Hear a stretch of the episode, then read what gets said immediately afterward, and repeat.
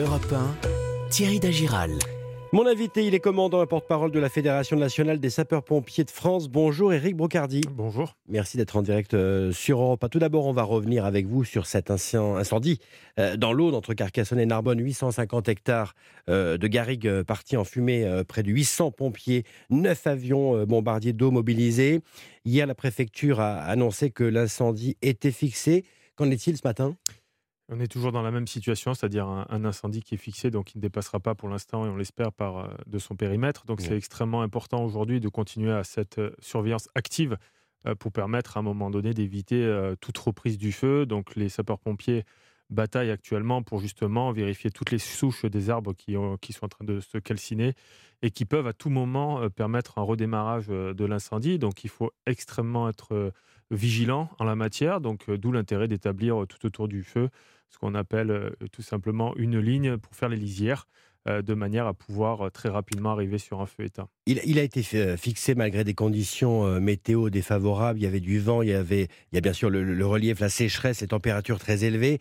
C'est un travail exceptionnel qu'ont réalisé les sapeurs-pompiers ce week-end. Hein. J'ai encore assisté ce matin à un témoignage d'une personne qui effectivement n'arrivait plus à parler tellement elle était sous le coup à la fois de l'émotion de cet incendie qui est arrivé à proximité de chez elle et en même temps du travail quoi, effectuer l'ensemble des femmes et des hommes qui sont, qui sont mobilisés sur le terrain, que ce soit les sapeurs-pompiers et toutes les autres forces qui mmh. concourent euh, justement à la protection euh, de l'environnement, parce qu'aujourd'hui il s'agit de ça, c'est la protection et le sauvetage de l'environnement.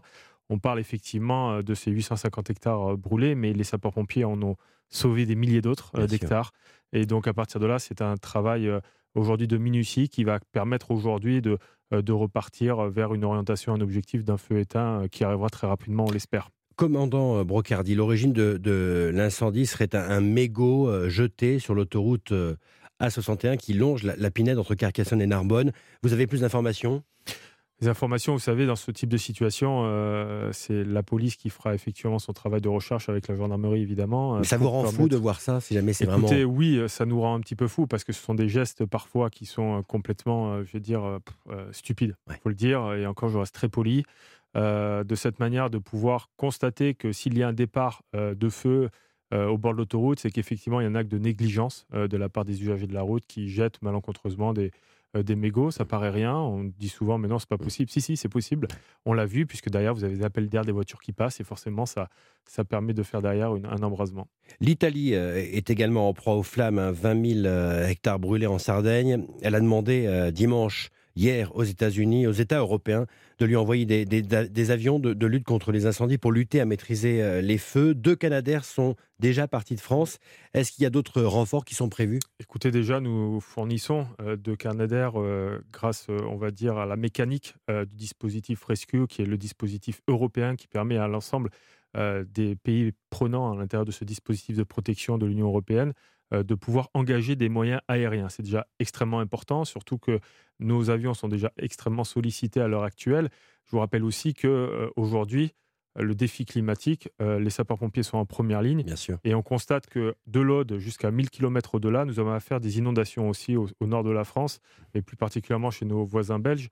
Donc à partir de là, il est nécessaire aujourd'hui de prendre conscience de ce dérèglement climatique et que les sapeurs-pompiers sont dans une tension capacitaire à pouvoir répondre à l'ensemble euh, de ces événements climatiques. Et ces événements climatiques aujourd'hui, ils doivent se réadapter dans chaque département. Je prends encore l'exemple de la Nièvre, euh, qui euh, aujourd'hui est touchée par le risque incendie et qui, depuis, depuis la, saison et la préparation estivale, est formée maintenant au risque feu de forêt. Autre sujet qui, qui, vous concerne, comment dans la vaccination obligatoire des sapeurs-pompiers, votre fédération salue cette décision. Vous dites que c'est une mesure de cohérence, de responsabilité, d'exemplarité. Il n'y a pas de récalcitrants euh, parmi vous, parmi les sapeurs-pompiers? Vous savez, les sapeurs-pompiers, ce sont des gens comme euh, vous et moi qui ont un uniforme et qui ont parfois aussi et qui ont des, convictions.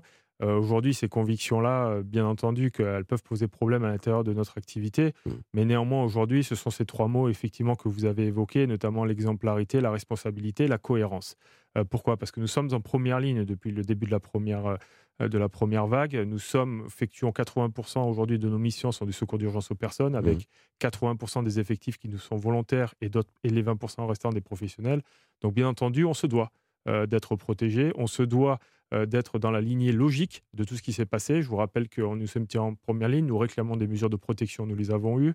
derrière cela, nous procédons à des vaccinations dans les vaccinodromes. Bien sûr. Notre action est déterminante et aujourd'hui, quoi de mieux encore que de protéger les sapeurs-pompiers face à ce risque-là. Une dernière question d'actualité, un dernier mot sur la directive européenne sur le temps de travail qui inquiète les sapeurs-pompiers volontaires? Leur temps de volontariat pourrait être euh, décompté comme temps de travail hebdomadaire et donc soumis euh, au principe de, repos quotidien.